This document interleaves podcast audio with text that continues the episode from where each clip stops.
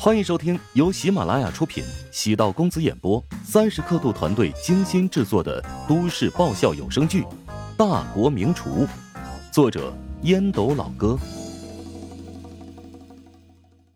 第三百七十四集。关于孔阳的精神鉴定报告早已准备好，他会在精神病院住上一段时间，然后康复回归社会。孔阳为此付出巨大的代价。也可以获得相应的补偿。他父亲那家工厂，屈文斌帮他联络一个下家，靠着新的订单可以起死回生。至于孔阳与郎雪的感情，屈文斌不大看好，因为郎雪本人早就对孔阳没有了爱情，只是因为责任或者习惯跟在他身边。对孔阳而言，未尝不是一件好事，否则。头上始终有个绿色的帽子，若隐若现。他早晚还得继续被现实再次侮辱。宋恒德看完代理人发来的报告，深深的吸了口气。和上次对付詹家一样，从头到尾严丝合缝，没有出现丝毫的偏离。哼，作为对手，乔治真是个特别难缠的家伙。陶南方当年也不比他呀。宋恒德真心好奇，陶南方怎么能找到这么个妖孽的女婿？幸好他跟乔治合作两次，建立了一丝友谊，否则，说不定跟刘达和徐金胜一般，哪天怎么死的恐怕都不知道。铁打的营盘流水的兵。蜀爵集团为了取代刘达，招募到了。巴蜀菜系中赫赫有名的国厨曹天生加入。一朝天子一朝臣，曹天生上任之后，第一步便是对刘达的老团队进行清理。像董国跟刘达有师徒关系的，首当其冲就会被无情的辞退。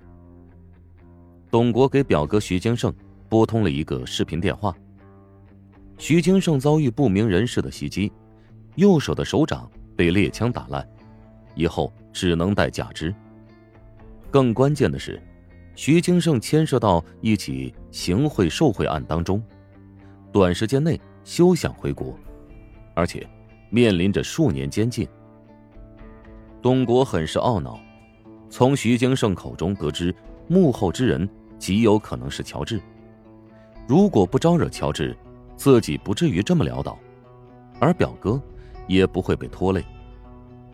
东国声音嘶哑的说道：“表哥，你放心吧，现在嫂子他们准备将几个餐馆转让了，到 M 国去帮你，我们会找最好的律师帮你打赢官司的。”徐金胜躺在病床上，右手包扎着厚厚的纱布，这辈子的名厨之路彻底断绝了。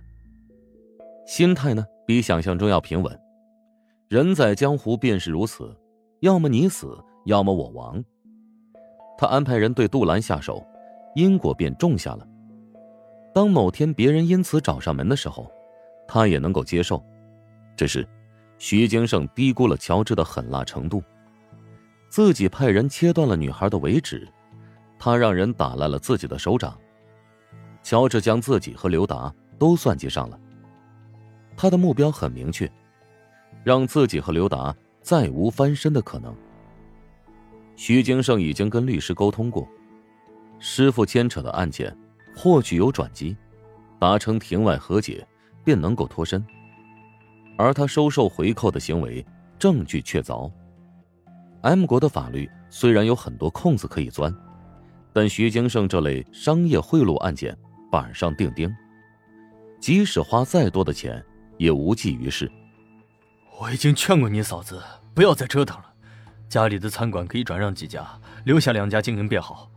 你对餐馆如何运营有经验，你去餐馆帮着管理，我的事情不用你们操心，我自己会处理好。徐金胜的语气尽量保持从容。见表哥这么冷静，董国不是滋味他红着眼睛怒道：“我要找乔治报仇，我要跟他一命换一命。”别，说句不好听的话。你跟他不是一个级别的对手，我太低估这家伙了。一个二十多岁的年轻人，没想到手腕通天，蜀爵集团这么大的企业都被他玩弄于股掌之间，你凭什么跟他斗啊？是，我凭什么跟他斗？只会放狠话的小丑，徒增笑料罢了。难道就这么算了？哼，不会这么算的。师傅被他弄得这么惨，等恢复元气，绝对饶不了他。好了，我有点累了，挂电话了。家里有什么事情，及时通知我。屏幕黑了，泪水从眼角滑落。徐金胜已经认命了，准备在 M 国吃几年牢饭。走出高铁车厢，沈冰贪婪的深呼吸，琼金的空气很熟悉，没那么新鲜。吸一口，还是那股熟悉的 PM 二点五味道。沈冰跟父母讲了新工作的工资，立即就得到了支持。果然，工资高低决定了风筝线的长短。至于公司那边得知自己辞职，安排人事经理做自己思想工作，甚至允诺给自己提前转正，沈冰还是义无反顾的离开。辞职是一件很艰难的事情。当价钱超过了无法拒绝的底线，足以让任何人义无反顾。手机响了起来，高阳打来的电话，询问自己出来了没有。沈冰笑着说：“正在下楼，还有三五分钟便出来。我就在出口等你，不要随着人流到处乱跑。我眼神不大好，别把你给整丢了。”高阳将手机插入口袋，用手喝了口热气。今天的天气特别冷。值得自己出来迎接的，算得上生死之交。远远的，便看见一个熟悉俏丽的身影出现。尽管沈冰戴着口罩，但高阳还是一眼认出他。抛开五官，他的身材也够出类拔萃。一米七左右的身高，不用穿太高的高跟鞋，便亭亭玉立。沈冰朝高阳轻轻挥手，拖着粉色的行李箱。快步走来，高阳从他手中接过行李箱，掂了掂重量。你前几日邮过来好几个大箱子了，怎么随身带来的箱子还是这么沉？我比较念旧，很多东西用习惯了便会随身携带，常用一些老东西，方便我尽快熟悉新环境嘛。沈冰眸光闪烁，有些不好意思的笑了。高阳微微一怔，理由奇怪，却又有点说服力。高阳将沈冰带到停车场，目标是一辆白色的路虎。胡展娇打开副驾驶车窗，冲着沈冰笑道：“欢迎沈同学重新回归大琼金。”沈冰看到主驾驶座上是乔治，突然有点心慌，将头低了下来。幸亏戴了口罩，不然脸色的变化肯定会被看出来。坐在后排，高阳挽着沈冰的胳膊。凑到他耳边，低声说道：“乔帮主今天特地为了接你，钱都不赚了呢。那多不好啊！”沈平望了一眼乔治的后脑勺，乔治笑着说：“你下定决心辞职，冲着我们而来，我们当然得表现出足够的诚意，不然岂不是寒了你的心呢？”沈冰可不是冲着我和胡展娇，而是冲着你过来的。乔治微微一笑。没有仔细咀嚼高阳话中的言外之意，是冲着我给他介绍的高薪岗位吧？高阳一直好奇沈冰现在的工作收入多少。冰冰，你现在的工作工资能有多少？一万有吗？应该有吧。沈冰含糊其辞，不愿意撒谎，又不想告诉高阳真相。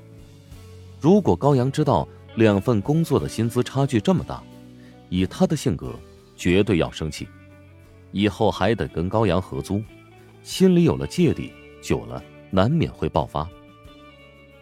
胡展娇私下问过乔治，沈冰的新工作工资多少？乔治对他当然不会隐瞒。明明高阳是自己的女朋友，沈冰拿的工资比高阳多，胡展娇心里觉得没什么毛病，所以他偶尔也怀疑。他对高阳究竟是个什么感情？